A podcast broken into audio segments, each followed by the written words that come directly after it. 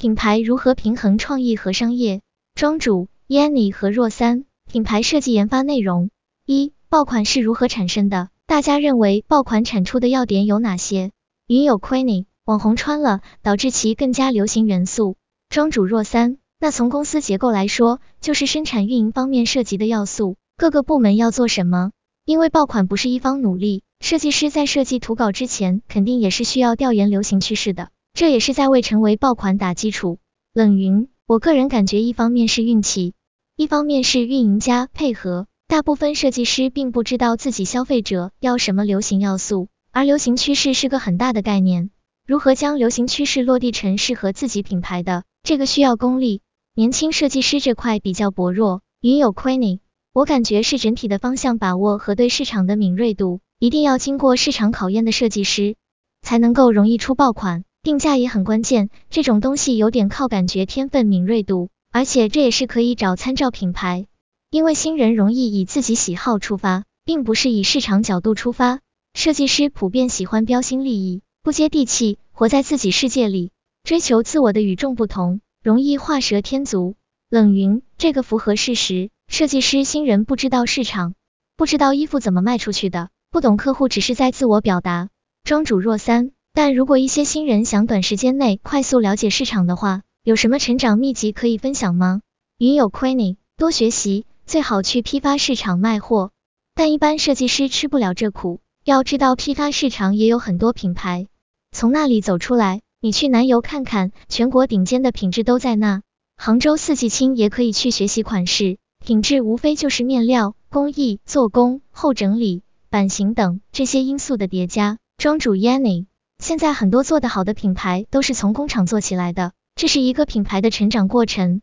而且我认为，设计师的创意要最完美的实现，就要最全方位的懂供应链。庄主若三，去批发市场学习新的流行要素，这个应该是设计师都要具备的知识。这边我有整理了一些关于爆款的几个点，大家也可以补充一下。一性价比，从设计上做好这点，要了解竞争品牌和附近商店。从面料、工艺、质量和价格上有所优势。二版型包容度，能适合品牌主流消费者穿着的衣服。三流行元素运用，把握流行度，设计点能运用得当。太过创新的服装，反而会因为接受度问题沦为滞销款。四生产上货周期要快，这个做服装的大家都有了解。而且一旦店铺里出现了爆款，需要返单大货，也要跟得上。五销售渠道，这点很重要。款式再好，没人看到也白搭。二潮牌设计创意越新越好吗？我庄主刚进公司时，每次审版，总监都会说要有品牌调性，你做的这个风格不行，这不是你该做的。相信大家应该都曾遇到过这种情况，一般都是怎么应对的？冷云，品牌调性是个很抽象的词汇，所以品牌总监怎么解释这个调性的？庄主若三，我所在公司的总监对设计并不是太了解，而被临时调过来的我经验也还不是太足。没有人指导，有时候也不知道该怎么突破。大家一般设计出图的时候都有哪些灵感渠道呢？庄主 Yanni，如果沟通太抽象，可能还是要通过数据来具体表明，尽量用一些具体的形容词，越直接越好。冷云，沟通关于服装产品比较好的方法，尽量用图片表达，图片更加直观。所以为什么品牌公司一般会用 mood board 情绪板来表达，尽量用不易被误解的标签来表达。比如，与其说年轻感，而每个人对年轻的定义可能不一样，不如说浅色调或者高饱和度色调，XXX 廓形等。品牌商业研发内容：一、面料采购，买手与设计师沟通设计方案，在控制成本的基础下寻找合适的面料，找到合适的成衣供应商和面料供应商，一确认面料，设计师给出设计方案，选取可用的面料样卡给到买手。买手询问面料供应商报价，如果成本过高，需要寻找同品质的可替代面料。二、确认工艺，确认好所使用的面料后，和成衣供应商询问是否能用该种面料，达成特殊的面料工艺需求，如吊染、压褶等。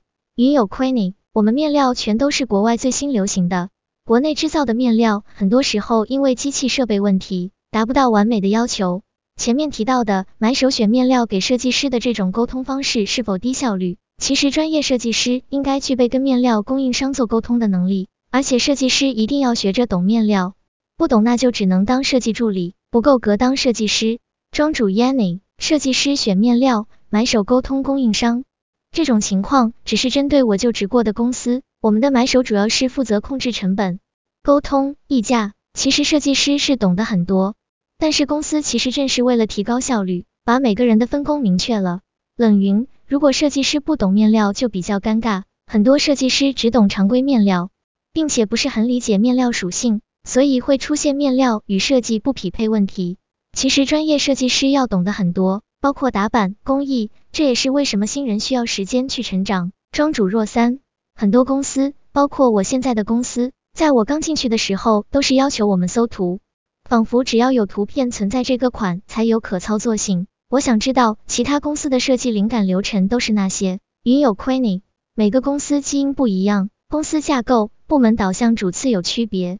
我认为你们的做法也普遍的。冷云，电商大多这样操作。但传统品牌公司不是这样操作的，有机会你去传统品牌公司做就知道了。当下的电商设计师称不上是真正的设计师，只是选款与改款师而已。二、商品企划，我们公司所经历的流程是这样的，这是小型公司比较简单的做法。商品企划的流程，一过货，根据买手部计划的上店日划分上市波段，同设计企划中的系列波段制定。二、订货会，根据销样在公司内部组织订货会。由买手部提供系列样衣供货品部门下的店铺代表以及电商代表下订单量。订货会结束后，买手根据货品部门的选款及对应订单，对之前的款式进行重新分组。未选上的需要及时通知供应商补下大货。提前和工厂备的面料需要准备 Plan B 计划到下一季某一款或以往畅销款的开发中去。商品企划和设计企划因为公司分工不同会有重合，所以我们要综合来看。三、设计企划，设计企划的流程：一、企划素材收集，由设计总监制定、研究、收集下个季度的企划素材；二、系列主题规划，主题与趋势相结合并形象化；三、系列主题规划评审，设计总监组织销售部与商品部对系列主题进行评审；四、系列波段制定，主题确定后，将会收到商品部提供的开发需求计划，里面包含波段、品类、款量。价格带等落实到各系列。五编制设计企划案，设计总监将根据系列主题与趋势调研报告编制出设计企划。六设计企划评审，设计企划制定完后，要和销售部与商品部开会进行评审。七编制设计部工作计划，设计部依据确定的企划案进行内部人员分制。说到这里，我想问问大家，你们一般都怎么来调研流行趋势的？云有 Queenie，多去商场逛，一家一家的逛。就看一线、二线的大品牌，看各种细节总结归纳。我感觉就是需要多去逛去看，然后多思考。我觉得想要做到什么位置，就需要用高维度思维，站在你领导的视角，从全面考虑的出发点去看、去学、去思考，用这种思维方式养成习惯，会成长的快一些。庄主 Yanni，我会看流行趋势机构的报道，流行趋势机构其实也就是搜集信息、分析归纳。搜上海设计。我之前的公司是用 Wall Trend 热点趋势，我自己是用 Bob Runway 这种 A P P 看各个品牌的秀场，还有就是去商场看衣服。四、成本管控，一面料开发，与面料供应商建立长期合作关系，建立和供应商的初步信任关系。在初步开发面料时，通过给予供应商一定的订单量承诺，争取最低成本的面料款。对于有把握的畅销面料，买手部应与流行趋势部门协商一致后。提前向工厂备面料，批量购买，降低成本。在满足设计师基本设计要求的基础上，与其协商一致后，寻找相同品质的可替代面料，从要满足的设计功用中寻找重点方面去解决。二、工艺开发。三、明确清晰的表达设计师的诉求，尽量图文并茂的表现其中所需的工艺手法，按照工厂产生的疑问去和公司的版师沟通。冷云庄主分享的内容是一个现实案例。但他在公司一些做法并不专业，比如过于依赖搜图完成所谓的设计师调研工作，这种做法更适合超款师或者改款师，他们很难被称为设计师，但现实却是很多电商设计师是这样作业的，他们的商品企划也是极其简单粗糙的，与传统品牌公司相比差距很大，但现实中确实很多电商与小公司是这样操作的，这些也不全是设计师的问题，与职场及商业环境有关。说实话，每次看到那么多毕业生踏入职场后被带歪了职业道路的时候，心里感觉很不是滋味。不仅仅是设计师，其他岗位也有类似现象。如果你踏入职场第一步跟的是一个歪非专业道路，那以后掰过来就很难了。所以为什么很多资深人员反而愿意用新人？我也愿意用小白，一开始就先树立正确的思考方式，了解何为专业。但这其中不是小白问题，而是职场本身的大环境问题。从某种角度来说，这也是我建社群的初衷。我希望大家尽量多视角看问题，增加自己的辨识力。品牌各部的沟通与合作：一、面料开发设计师和买手沟通。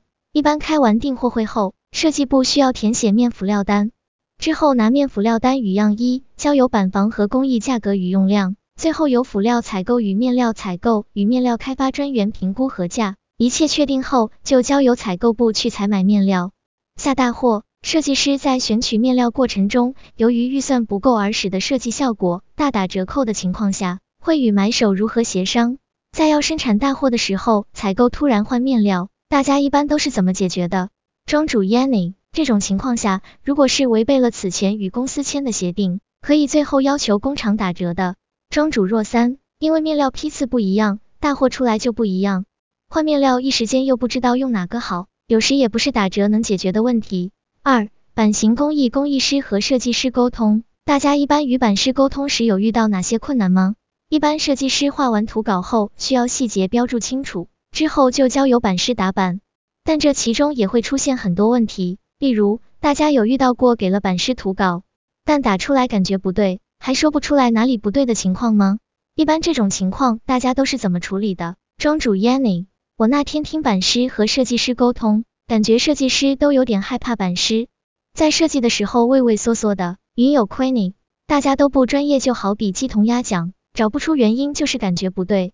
冷云，设计师与版师沟通有矛盾是普遍现象，而且是从早期到现在一直都存在的现象，主要原因有以下几点。很多设计师确实不懂人体功能性需求，且缺乏立体空间感，自以为平面图上能实现的一定衣服也能做出来。而版师最害怕看到这种没有可行性的设计图纸。大多数时候，设计师的年龄比版师要年轻，两者的成长背景又不太一样。设计师大多是象牙塔长大的，版师通常是草根出身，以师傅带徒弟的方式学习技艺，成长背景差异大，造成沟通更困难。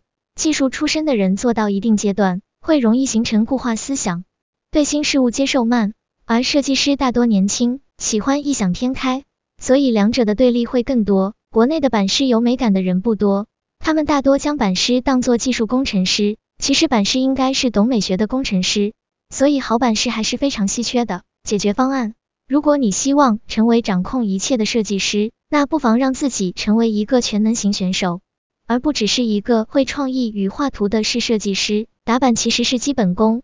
我个人认为，不会打板的设计师很难成为一个专业的设计师，除非你是天才。所以设计师应该自己会打板，这也会让你与版师沟通有更多的共同语言。云有 Queenie，这要自己敏锐洞察，观察细节哪里有问题，是尺寸结构问题，还是他版师打样板的问题？设计师需要懂一些打板，不见得自己动手。但是要知道，比如肩膀、袖笼、弧度怎么样衔接才能顺。三、产品反馈销售部和买手沟通，货品部门会根据终端店铺的实时销售数据，对买手下一季的采购计划提出建设性的意见。比如提前准备的面料，照现在这个销售情况，还有可能消化多少？根据这一季的销售情况，会推算下一波段店铺需要款式的数量。在这种客观预测和估计的情况下。买手做到对目前这批货或下一批要做的货心里有数，而销售计划是另一回事，属于考验本公司销售部门人员的销售能力，与产品无关。买手为了消化面料库存以及款式库存，会给店铺强行分货，而销售店铺会有自己的 KPI 指标，因为每个店铺都有自己的买货金额，店长也是具有一定的选货能力，如果选货不好，也会影响到最终的绩效指标。这种情况下，大家认为要和买手怎么沟通，才能在最大程度上满足两方的利益呢？冷云，工作立场有矛盾的时候，应当以企业目标为共同目标。沟通的目的是什么？是为了解决问题。那么需要解决的问题是什么？最终都是为了提高销售。所以怎么样能提高销售就怎么做。现实中买手与设计师的最大沟通问题在于大家都在谈感觉，我觉得这款是爆款，我觉得这款很难卖。问题是你根据什么觉得？这个应该有理性的分析，拿数据出来论证，请周围的同事或者消费者做产品测试，提前收集反馈，都是方法。数据论证里有个常见误解，很多人很喜欢说这款去年卖的很好，今年继续定。这里有个基本的逻辑问题，他假设了去年卖得好。今年一定卖得好，但对于时尚这样的产品而言，去年卖得好，今年不一定卖得好。首先应该分析该款卖得好的原因是什么，随后看这个原因是偶然因素，比如气候、打折，还是产品本身确实受欢迎。如果是产品受欢迎，具体是什么受欢迎，整体款式、色彩、印花、面料等，再决定是否要继续做这个款，或者可以再稍加改动来延续该款的生命周期。